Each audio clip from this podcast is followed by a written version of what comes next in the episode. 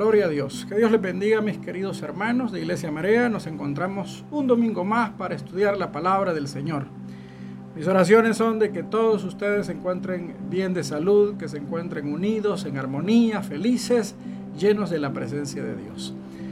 Esta tarde vamos a compartir en Apocalipsis capítulo número 3. Apocalipsis 3 del versículo 7 al 13. Eso vamos a estar leyendo en esta ocasión tan especial. Bueno, vamos a ir a la palabra de Dios que nos dice de la siguiente manera. Escribe al ángel de la iglesia en Filadelfia. Esto dice el santo, el verdadero, el que tiene la llave de David, el que abre y ninguno cierra, y cierra y ninguno abre. Yo conozco tus obras. He aquí que he puesto delante de ti una puerta abierta, la cual nadie puede cerrar, porque aunque tienes poca fuerza, has guardado mi palabra y no has negado mi nombre. Y aquí yo entrego de la sinagoga de Satanás a los que dicen ser judíos y no lo son, sino que mienten. Y aquí yo haré que vengan y se postren a tus pies y reconozcan que yo te he amado. Por cuanto has guardado la palabra de mi paciencia, yo también te guardaré de la hora de la prueba que ha de venir sobre el mundo entero, para probar a los que moran sobre la tierra. Y aquí yo vengo pronto, retén lo que tienes, para que ninguno tome tu corona. Al que venciere, yo le haré columna en el templo de mi Dios, y nunca más saldrá de allí. Y escribiré sobre él el nombre de mi Dios, y el nombre de la ciudad de mi Dios, la nueva Jerusalén, la cual desciende del cielo, de mi Dios, y mi nombre nuevo. El que tiene oído, oiga lo que el Espíritu dice a las iglesias. Amén. Gloria a Dios. Vamos a dejar ahí la lectura y vamos a hacer una oración. Vamos a, a poner en las manos del Señor este hermoso tiempo y vamos a pedirle que también Él bendiga, que Él sea propicio a la necesidad de cada uno de mis hermanos. Oramos, Padre, que estás en los cielos, te damos gracias en esta hora. Te pedimos en el nombre de Cristo Jesús que nos bendigas a través de tu santa palabra. Y especialmente queremos que mientras ella es predicada, tú estés obrando, Señor. Tú estés obrando sanidades, tú estés haciendo milagros, Señor. Especialmente sobre la vida de aquellos que se encuentran quebrantados de salud. Señor, te pido por la salud de mi Padre, por la salud de los eh, familiares de mis hermanos y de todo nuestro país en general, que tanto ha sufrido, que tanto ha llorado, Señor, a sus muertos, a sus enfermos. Te pedimos en el nombre de Cristo que bendigas este tiempo, que nos guardes, que nos eh, llenes con tu presencia, que nos hables a través de tu santa palabra, Señor. Gracias. En el nombre de Cristo. Gracias Dios. Gracias. Amén. Y amén. Gloria a Dios. Bueno, vamos a hablar bajo el tema cómo eh, recibir o cómo ser una iglesia a la que le echan flores, a la que le echan piropos. Cómo ser una iglesia a la que le echan flores, a la que le echan piropos. ¿Oyó bien? ¿Cómo ser una iglesia a la que le echan flores, a la que le echan piropos? Ese es el tema bajo el cual vamos a estar hablando esta hermosa tarde. A manera de introducción quiero resaltar el hecho que Jesucristo envió mensajes a siete iglesias y a cada una de ellas le dio un mensaje diferente. Diferente. Cada iglesia recibió un mensaje diferente. Vamos a decirlo, la iglesia de Filadelfia fue la iglesia mejor evaluada. Queridos, las cuentas que vamos a rendir delante de Dios son cuentas individuales, son personales. Dios no nos va a llamar en familia, no. Cada uno de nosotros se va a presentar a rendir cuentas, cada quien por sus actos, cada uno por sus actos. Así que tenemos acá que Filadelfia fue la mejor evaluada. Filadelfia, el significado de este nombre es el que ama a su hermano. Es una palabra griega, Filadelfia, y significa el que ama a su hermano. Esta ciudad fue fundada en el año 189 a.C. por el rey Eúmenes II, Eúmenes II de Pérgamo, ¿verdad? Así que es una ciudad eh, bastante antigua, era conocida como la Puerta de Oriente por estar situada en la ruta del correo imperial en Roma. conocida como la puerta de Oriente.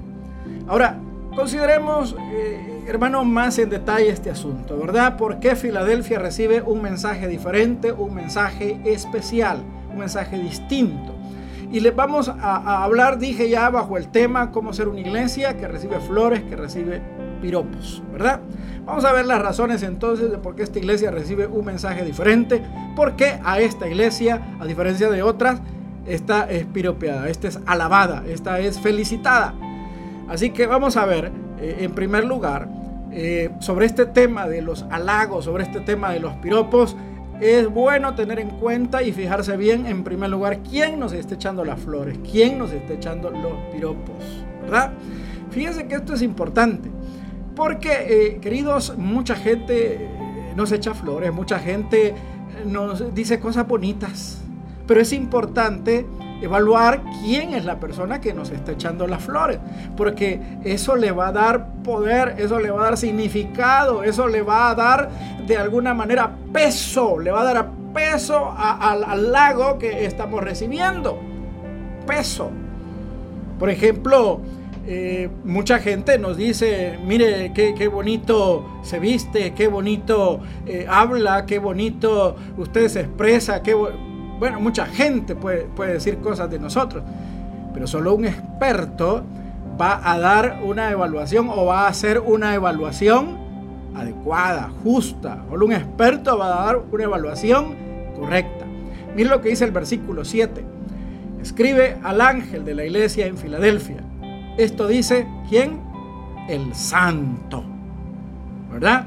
Quien nos está echando el piropo, o quien le está echando más bien el piropo a la iglesia de Filadelfia, es una persona santa. Es una persona santa. Eso significa que su criterio es un criterio muy, muy hermoso, ¿verdad? Eh, yo, por ejemplo, veo, y, disculpen que saque el ejemplo, pero, pero no puedo evitarlo. Yo veo de repente algunas señoritas que suben una foto, fotos en el Facebook o en Instagram, la suben, ¿verdad? Y empiezan los comentarios. Y a veces yo me, detengo y digo, voy a ver quién le está comentando a la fulana. Porque empiezan eh, comentarios como, qué hermosa se ve, señorita, qué bonita, qué guapa, cásese conmigo, esto y el otro. Entonces, claro, claro, yo creo que, que algunas señoritas reciben muchos halagos, pero ¿de quiénes reciben los halagos? Están recibiendo los halagos de jóvenes santos, de jóvenes puros, de jóvenes rectos, de, jóvenes educados. Yo, yo creería que un joven puro, un joven recto, un joven educado, difícilmente le va a andar echando piropos a una hermana. Y máxime por, por, por un pantalón ceñido o por una blusa escotada difícilmente le van a andar echando piropos por eso. Yo creo que esa persona cuando observa a una señorita que está haciendo o se está exponiendo demasiado, se reserva los comentarios, pero ha de tener algún comentario y el comentario ha de ser, Dios mío, qué muchacha para exhibirse. Dios mío, qué muchacha para, para no tener cuidado. Así suben caballeros eh, sus fotografías con, con, sin camisa, eh, con la cachucha para atrás. Bueno, diferentes detalles. Y claro, habrán unas hipotas que le dicen, qué plantoso te ves. Pero yo creo que un padre responsable le va a decir, ponete bien esa cachucha. No le va a decir, mira qué bien te ves, qué regular te ves. Le va a decir, ponete bien esa cachucha. Bajate esa blusa. Ponete un pantalón menos ocado, menos revelador. Porque dependerá de quién nos esté echando el halago, que el halago tenga eh, ese, ese efecto, ese poder, ese, ese valor. Y aquí quien está echando el halago es una persona santa. O sea, no la está alabando por mundana, la está alabando por santa. Y luego dice el verdadero. Es decir, una persona honesta, una persona que va a hablar con la verdad. Es santo y es honesto, es santo y es honesto. Va a decir la verdad. Hay, hay, veces que a mí hay gente que me ha preguntado, eh, pastor, ¿cómo se me ve esta camisa? Caballeros, alguna vez me han preguntado, ¿cómo se me ve esta camisa? O alguna señorita dice, mire, ¿y esta combinación cómo se ve? Y entonces yo les, digo y me veo en la obligación de decirle, ¿querés que te diga la verdad o querés que te mienta? ¿Querés que te diga la verdad o querés que te mienta? La verdad es que a, la mayoría nos gusta que nos mientan. Nos cortamos el pelo y ¿cómo me quedó el pelo? Todos quisiéramos que nos dijeran, no, eso, eso es de, lujo, de pasarela, eh, de plano, que hoy sí, mano, eh, ese peluquero de seguro le pagaste 40 dólares porque el peinado que te... O, mire, me pinté el pelo, ¿cómo me, quedó? Recuerdo a una señorita un día que llegó con el pelo rojo a la iglesia, llegó con el pelo rojo. Y, me dijo, me, me preguntó, ¿cómo se me ve? Me dijo. ¿Querés que te diga la verdad? Le. No me dijo, no me diga la verdad, no me diga nada, me. Primero me preguntó cómo se veía y después que le dije, ¿estás segura que querés que te diga cómo te ves? ¿Verdad? Pero no pude evitar el comentario y se lo hice. ¿Verdad?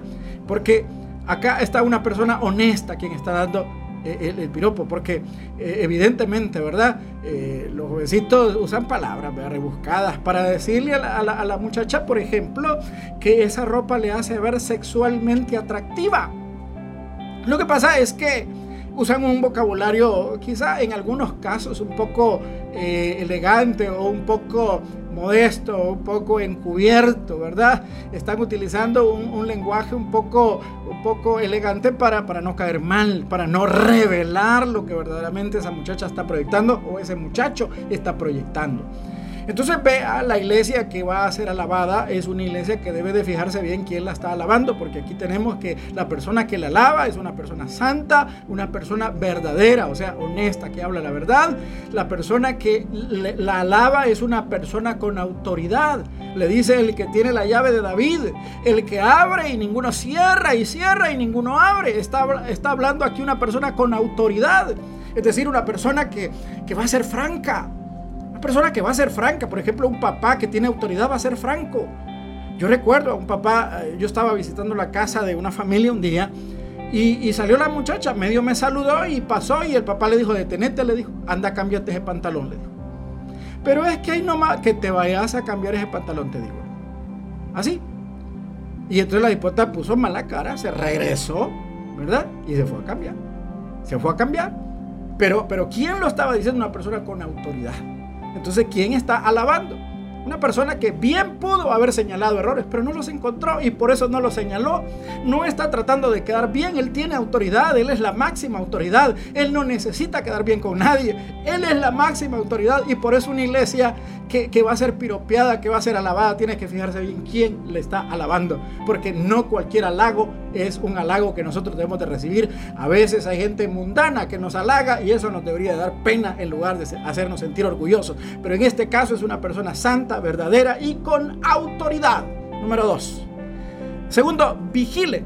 La iglesia debería de vigilar eh, cuál es la razón de este halago, de estas flores, de este piropo. ¿Verdad? Dice el versículo 8, yo conozco tus obras. He aquí, he puesto delante de ti una puerta abierta, la cual nadie puede cerrar, porque tienes poca fuerza. Has guardado mi palabra y no has negado mi nombre. Mire qué bonito, porque la están alabando, porque la están halagando a esta iglesia. ¿Por qué le están haciendo el piropo? ¿Por, por, qué tipo de cosas? ¿Por, por, por cosas superficiales? por cosas superficiales o por cosas internas, por, por aquellas cosas que verdaderamente valen, por aquellas cosas que verdaderamente tienen impacto. Mira lo que dice, aunque tienes poca fuerza, que está reconociendo el Señor, que es una iglesia humilde, aunque tienes poca fuerza, o sea, no es una iglesia arrogante, una iglesia que camina con el pecho de fuera, no es una iglesia que, se las da de pudiente, de que todo lo puede, de que no necesita de nadie, no es esa clase de, iglesia, es una iglesia que le dice, aunque tienes poca fuerza. Es una iglesia que ha mostrado humildad, es una iglesia que ha mostrado ese, esa, esa virtud tan hermosa como es la sencillez. Es una iglesia sencilla. ¿Cuál es la iglesia que será alabada? La iglesia sencilla, la iglesia que, querido, no tiene ínfulas, aquella iglesia que no, no se cree mejor que las demás. Esta es una, una, iglesia que ha mostrado, o por lo menos ha proyectado, que tiene poca fuerza. Y, lo ha evidenciado dependiendo del Señor, lo ha evidenciado, eh, hermano, eh, sí, dependiendo, aprendiendo a depender de Él, ¿verdad? Le dice, eres de poca fuerza, o sea, humilde has guardado mi palabra. También es una iglesia valiente porque guardar la palabra del Señor no es fácil. Muchas veces vamos a ser cuestionados en nuestra fe, en nuestros valores, en nuestros principios. Hay mucha gente que va a querer cuestionar nuestra familia. Por ejemplo, hay, mucha gente que... Yo conocí un caballero en la iglesia que un día me dijo, mira, me dijo, yo necesito que me guardes un secreto. Me dijo, Ajá, vamos a ver, le dije, ¿de qué se trata el secreto? nunca vayas a mencionar que yo diezmo, porque si mi esposa se da cuenta que yo diezmo, me dijo, se me va a armar la de San Quintín, me dijo.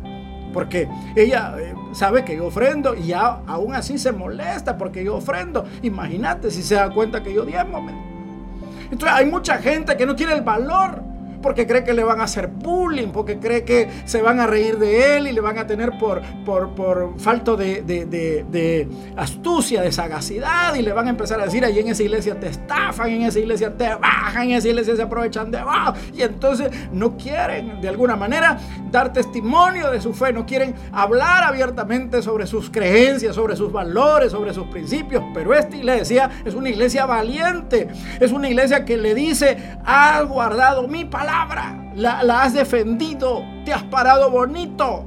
Esa es una de las características por las que, o las razones por las que la alaban en esta iglesia, a esta iglesia, ¿verdad? Y dice, y no has negado mi nombre. Oiga, lo siguiente, es una iglesia fiel, no has negado mi nombre. A donde quiera que te has parado, has dado testimonio, a donde quiera que te has parado con tus amigos, tus amigas, tus compañeros de trabajo, en el trabajo, a donde quiera que vayas. Yo hace muchos años tuve la oportunidad, yo todavía no era cristiano, a mí me sorprendió, eh, tuve un jefe que él nos reunía todos los lunes, ¿verdad? Nos reunía para orar, él se congregaba en una iglesia muy conocida y entonces nosotros habíamos llegado allá a trabajar en una temporada, estábamos jóvenes, éramos rebeldes y este, este hermano todos los lunes nos reunía, nos, eh, oraba por nosotros, nos predicaba, nos daba una palabra, nos orientaba, nos arengaba era el jefe, era el jefe. Y él mismo lo decía, yo, eh, a mí me regañan porque haga esto, pero no me interesa que me regañen. Yo hago bien mi trabajo y por eso no me despiden. Y yo aprovecho estos tiempos para exhortar a los demás. Entonces, vea, es una iglesia que le echan flores por una razón especial. Es humilde, es valiente y es fiel. O sea, no están piropeando ningún aspecto de sensualidad. No hay sensualidad en este halago. Entonces, tenga cuidado, tenga cuidado con el tipo de halagos. Primero, quién lo halaga y segundo, el tipo de halagos que le hacen o las razones de los halagos. Número tres, el propósito que tienen eh, los piropos, las flores, los halagos, porque deben de venir con un objetivo, no, no solo, mire, aún los piropos que son eh, lascivos tienen un objetivo, aún los piropos que, tienen las, que son lascivos tienen objetivos, ¿verdad? Por ejemplo, si una muchacha eh, está recibiendo piropos de un caballero que usted es bien bonita, que usted es bien amable, o un caballero, porque también los caballeros reciben que usted es bien elegante, que qué bonita la camisa, que no sé qué, ese piropo tiene un propósito. En este caso es un propósito santo. Vean lo que dice el versículo 9 al 11. Aquí yo entrego en la sinagoga de Satanás a los que dicen ser judíos y no lo son, sino que mienten. Aquí yo haré que vengan y se postren a tus pies y reconozcan que yo te he amado por cuanto has guardado la palabra de mi paciencia, yo te guardaré de la hora de la prueba que ha de venir sobre este mundo entero para probar a los que moran sobre la tierra. He aquí yo vengo pronto, retorno lo que tienes para que ninguno tome tu corona. Para que ninguno tome tu corona. Entonces el propósito de los halagos acá, primero es reconocimiento, ¿verdad? Un reconocimiento público. El, Señor está alabando, bendiciendo, exaltando a la iglesia para que el mundo, para que el resto de los eh, seres humanos se enteren de por qué el Señor está alabando a esta iglesia, que es una iglesia especial, que es una iglesia muy amada, muy querida, eh, una iglesia muy respaldada y por eso la alaba, para, que el mundo se dé cuenta cuáles son las cosas que Dios ama y las cosas por las que Dios bendice a una persona. Y luego le dice... Uh, por cuanto has guardado la palabra en mi paciencia, yo también te guardaré de la hora de la prueba. Entonces, el propósito de este halago también es hacerle sentir seguro, hacerle sentir eh, protegido. O sea, una, una, iglesia que es alabada por Dios es una iglesia que va a ser cuidada por Dios, ¿verdad? Una, una iglesia que es amada por Dios es una iglesia cuidada por Dios, ¿verdad?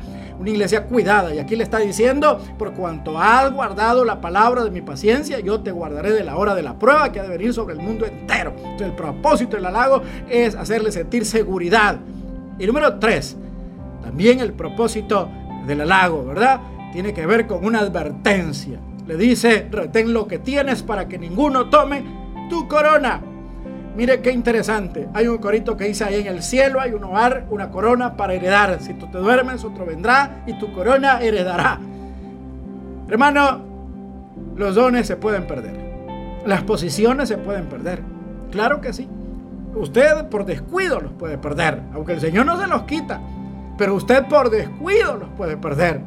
Yo sé que la Biblia dice que son irrevocables y hay gente que, que tiene dones y que Dios no se los ha quitado, pero ellos no los están usando. ¿Por qué? Porque se han enfriado se han enfriado. Entonces acá tenemos una iglesia cual, que, recibe un halago con un objetivo, ¿verdad? Hacerle sentir, eh, en primer lugar, eh, hacer que el resto le reconozca. En segundo lugar, hacerle sentir protegida. Y en tercer lugar, hacerle una advertencia, ¿verdad? Hacerle una advertencia. Cuarto, el beneficio que acarrea nuestra vida el que nosotros seamos alabados por nuestro Dios. El beneficio que trae a nuestra vida, el provecho. Versículo 12. Al que venciere yo le haré columna en el templo de mi Dios y nunca más saldrá de ahí. Y escribiré sobre él el nombre de mi Dios y el nombre de la ciudad de mi Dios, la nueva Jerusalén, la cual desciende del cielo de mi Dios y mi nombre nuevo. Dice, al que venciere yo le haré columna en el templo de mi Dios. Mire, una cosa es llegar de visita al templo y otra cosa es pertenecer al templo. ¿Verdad? Nosotros no vamos a llegar de visita al templo nosotros vamos a ser parte de ese templo. Por eso dice que hará, o al que venciera yo le haré columna en el templo de mi Dios. O sea, vamos a tener un sitial de honor. ¿Cuál es el beneficio de ser eh, alabados, de pasar la prueba, de pasar con 10 el examen? ¿Cuál es el objetivo, el propósito, el beneficio? Bueno, en primer lugar, que vamos a lograrnos un lugar, lugar de honor en la presencia de nuestro Dios. Luego dice, y escribiré sobre él el nombre de mi Dios y el nombre de la ciudad de mi Dios. Ah, Mire qué lindo. No solamente vamos a tener un lugar de honor, sino que vamos a tener un lugar junto al corazón de Dios, ¿verdad? Vamos a estar en su presencia, vamos a ser su propiedad, vamos a, hacer, a tener asegurado nuestro lugar en la presencia del Rey, ¿verdad? La nueva Jerusalén. Y número 3 dice, la cual descendió del cielo de mi Dios y mi nombre nuevo, comunión especial. Todo este versículo nos habla de, una posición diferente, de una posición especial, de una posición maravillosa que vamos a disfrutar, de la que vamos a gozar. Vamos a hacer columnas, vamos a tener el nombre de Dios, vamos a tener un nombre nuevo. Ya no vamos a hacer lo que fuimos en esta vida, lo que fuimos en esta tierra. El Señor nos va a redimir, el Señor nos va a dar un lugar de honor, un lugar de honra por cuanto hemos sido fieles, por cuanto hemos sido una iglesia que ha pasado el examen con buenas calificaciones. Qué hermoso. Entonces vea, lo primero hay que ver quién me echa las flores. Lo segundo, qué tipo o la razón de por qué me echan las flores. Tercero, queridos, el propósito que persigue al echarme las flores. Y cuarto, el beneficio que consigo por haber sido eh, eh, piropeado o porque me hayan echado flores y viniendo de Cristo especialmente. Amén. Para concluir, el versículo 13 dice, el que tiene oído, oiga lo que el Espíritu dice a las iglesias.